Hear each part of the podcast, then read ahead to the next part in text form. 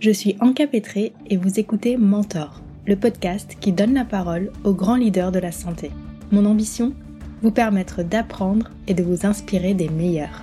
Dans cette deuxième saison, nous partons à la rencontre des baroudeurs, ces hommes et ces femmes qui ont fait carrière aux quatre coins du monde et qui viennent partager avec vous toutes les leçons qu'ils y ont apprises.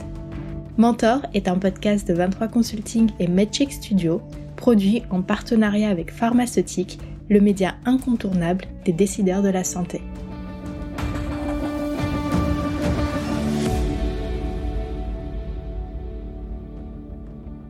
Optimiste, authentique, audacieuse, c'est en ces termes que ceux qui l'ont rencontrée décrivent Clarisse Lost.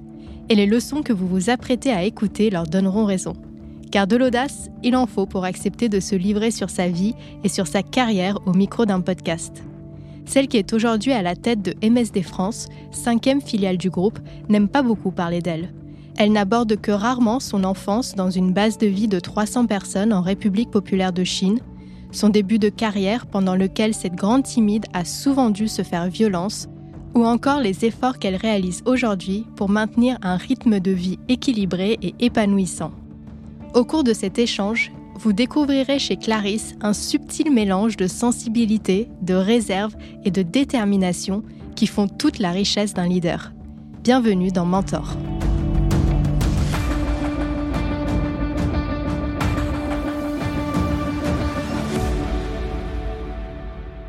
Leçon 1. Garder ses racines, construire ses ailes. À l'âge de 5 ans, Clarisse et sa famille quittent la France pour se rendre en République populaire de Chine. C'est sur cette période très marquante de sa jeunesse que démarre notre échange. C'est une période à laquelle je réfléchis souvent. J'en parle aussi beaucoup avec mes parents. J'en garde certains souvenirs, bien évidemment, mais qui ont été construits avec le temps, avec les albums photos, avec les discussions, et surtout avec mon regard de mère et de, de dirigeante aujourd'hui, à me dire comment ressemblait l'expatriation à l'époque. Je pense que quelque chose qui n'existe plus aujourd'hui, une expatriation euh, au bout du monde, dans une terre inconnue. On était, euh, les Français qui sont partis là-bas étaient les premiers expatriés depuis la révolution culturelle, les premiers expatriés en Chine. On était en 77, un an après la mort de Mao, encore une Chine très communiste, très fermée, mais qui avait besoin quand même des technologies. Euh, et mon père construisait un chantier, un gros chantier de pétrochimie. Et donc, on était au fin fond de la Mandchourie, en basse vie, dans un immeuble construit euh, pour les familles expatriées, dans des appartements de 40 mètres carrés par famille, une cantine commune, des profs qui étaient aussi venus en expatriés pour nous donner cours, entourés de fils barbelés, pas pour nous empêcher, nous, euh, nous mettre en prison, mais pour empêcher la population de rentrer en contact avec nous.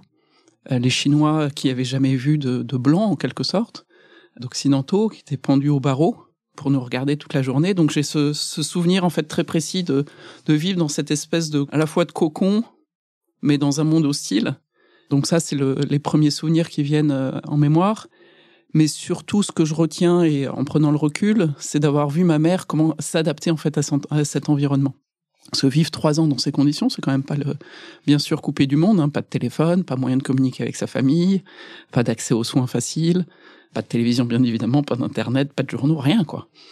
Et euh, comment ma mère et euh, l'ensemble des familles se sont réinventées totalement pour s'adapter, rester positifs et puis euh, se recréer une vie.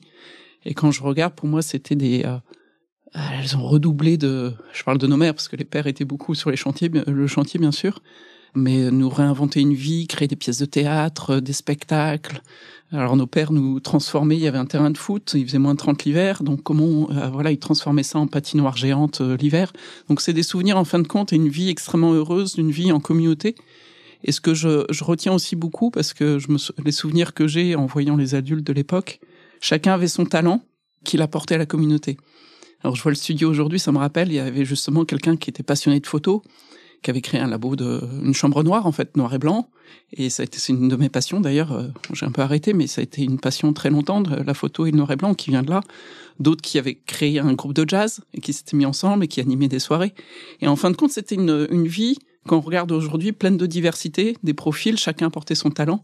Et la richesse de ces trois ans est venue justement de la richesse de chacun qui apportait et qui contribuait à cette communauté et euh, voilà, c'est un peu le regard que je porte aujourd'hui qui m'a forcément nourri beaucoup de qui je suis aujourd'hui sur euh, rester positif, être très adaptable, s'adapter à toutes sortes de situations, trouver le positif en fait dans chacune de, dans chacun de ces moments-là, et puis comment chacun arrive à apporter son talent différemment. Et puis aussi euh, avoir aussi un peu d'audace pour faire face au, au, challenge. Je vois aussi, euh, on avait l'interdiction de sortir de cette base vie, hein, mais ma mère a pris l'autorisation toute seule parce qu'à un moment euh, il y avait accès à zéro. On était dans une, cantine commune, donc matin, midi et soir. Pendant trois ans, c'est quand même assez compliqué, puis pas forcément très bon. Donc un peu bravé ça pour aller dans les villages avoisinants. Et puis euh, trouver les marchés locaux avec les poulets vivants, les, énormes tas de choux, toute la Chine populaire. On a encore des photos extraordinaires de ces moments-là. Et puis euh, voilà, rentre, euh, découvrir les villages avoisinants et puis pour pouvoir bah, retrouver les, les, ressources. Et donc, et, au bout de quelques mois, bah, tout le monde faisait son pain, d'autres cuisinaient. On a transformé une une décharge en jardin potager. Voilà, c'est toute la réinvention et cette capacité à pas survivre, faut pas exagérer, hein, on était euh, quand même euh, protégés, mais à se réinventer une vie euh, plaisante et avec les, les différents voilà loisirs que chacun pouvait trouver. On était très surveillés, hein, c'était dans un but de le gouvernement communiste ne voulait pas qu'on rentre en contact avec la population, mais en même temps ils étaient très fiers aussi de nous accueillir et de partager. Ils nous ont rouvert tous les sites qui étaient fermés depuis la révolution culturelle, rien que pour nous. Donc on était un peu en traitement VIP. Ensuite, j'étais jeune, je vais pas dire que je m'en souviens extrêmement bien, c'est plutôt ce dont je me souviens le plus, c'est euh, je me souviens d'un moment où euh, avec mes frères, on voulait plus aller visiter, on en avait ras-le-bol et euh, on était resté dans le minibus et quand mes parents sont revenus, il y avait une foule de chinois autour du minibus qui essayaient juste de rentrer en contact avec nous de nous voir et c'est un regard en fait qu'on de curiosité de se dire pourquoi euh, voilà cette envie de rentrer en contact avec l'autre de découvrir et c'est des, moments qui marquent en fait euh, j'en garde un souvenir très positif quand on est enfant. On regarde ça avec un regard d'enfant. Je suis avec mes copains 24-24, tous tout, le temps ensemble, avec plein de choses. On se recréait des vies, l'imaginaire. Donc non, c'était une période très heureuse. Oui. Pour mon père, bien évidemment, c'était un challenge professionnel euh, assez euh, assez spectaculaire. Et puis euh, ma mère, je pense que ça a été très dur au départ quand elle en parle, mais effectivement après, une fois qu'on a cette capacité à à faire face, à s'adapter, à voir le positif, à se recréer, et aller de l'avant, je garde aussi une, un souvenir extrêmement positif. Et puis une expérience assez unique que peu de personnes ont pu vivre, et ça c'est une chance.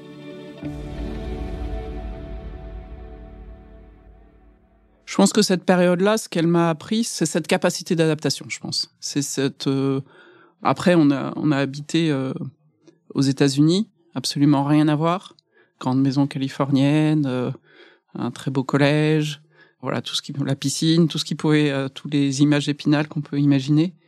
Ça avait absolument rien à voir avec la Chine, un apprentissage totalement différent, mais les deux réunis, en fin de compte, c'est aussi comment s'adapter à des environnements extrêmement différents. Voilà, et cette succession d'expériences, en fait, euh, donne cette adaptabilité, cette envie d'aller vers l'autre, de découvrir d'autres cultures, de voyager, de, de s'émerveiller c'est quelque chose qui aujourd'hui continue à me nourrir et qui me qui me pousse à aller de l'avant et aller à, à la rencontre, d'aller découvrir aussi des pays, de voyager, parce qu'il y a une richesse à, à avoir autre chose que là où on est et souvent ça aide à relativiser aussi et de rester positif. Après trois ans passés en Chine, Clarisse et sa famille partent aux États-Unis. Mais entre deux voyages et deux modes de vie diamétralement opposés, un arrêt en France s'impose une façon de se ressourcer, de revenir à ses racines avant d'entamer de nouvelles aventures. Alors, aux États-Unis, c'était difficile. J'en garde pas un souvenir aussi heureux. Matériellement, bien évidemment, tout allait bien. On a fait des beaux voyages. C'était, euh... mais euh... Déjà, j'ai changé d'école en milieu d'année. Je suis arrivé en janvier dans, une, dans un collège américain, équivalent CM2, parlant pas la langue. Je vais pas préciser, mais j'étais très timide étant petite. Donc, voilà, et puis pas d'accueil, pas de gentillesse. En fait, les enfants, c'est pas très sympa. voilà, où qu'on soit, hein, c'est pas lié aux, États-Unis, mais euh, pas d'accueil particulier, voire même une exclu. Je me suis senti assez rapidement exclu. J'étais la seule à ne pas parler anglais, et ça a été dur. Ça a été très dur. Pas d'amis.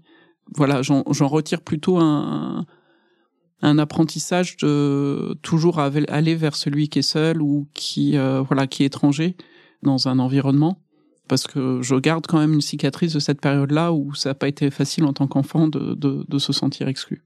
Et ce qui est important pour moi, c'est euh, ce que mes parents ont réussi à nous transmettre, c'est cette, euh, c'est à chaque fois on avait quand même un, un, point de chute en France. chez mes grands-parents qui était extrêmement important, c'était nos racines en fait.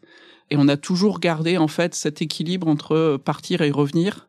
On savait où on appartenait en fait. Et, et ça, c'est voilà, je pense que dans l'éducation de mes parents, et ce que j'essaye de faire avec mes enfants aujourd'hui, c'est voilà des racines fortes, mais aussi des ailes. C'est où est-ce que je suis, où sont mes valeurs, où est mon pays, euh, où sont euh, notre famille, euh, notre histoire, et en même temps ces ailes pour envie de découvrir et d'aller plus loin et de pas rester voilà là où on est, mais vraiment de, de s'ouvrir vraiment au monde.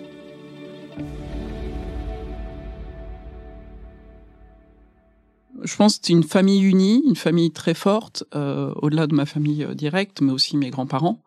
Et ça a toujours été des, des moments très forts et l'envie de se réunir et de, de garder en fait une famille très forte. J'ai beaucoup de cousins.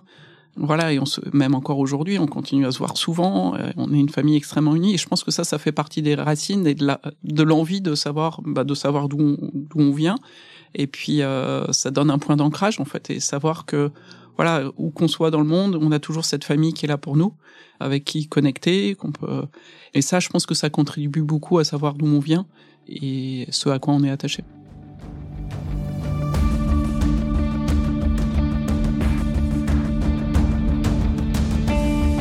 Ce podcast est produit par MedCheck Studio, le premier studio français spécialisé dans les podcasts santé. Pour continuer à suivre l'actualité du secteur de la santé et découvrir des portraits de décideurs, nous vous encourageons à faire un tour sur le site de Pharmaceutique. Si cet épisode vous a plu, n'oubliez pas d'en parler à vos amis à votre famille ou à vos collègues. Nous pouvons tous apprendre et être inspirés par les grands leaders de la santé.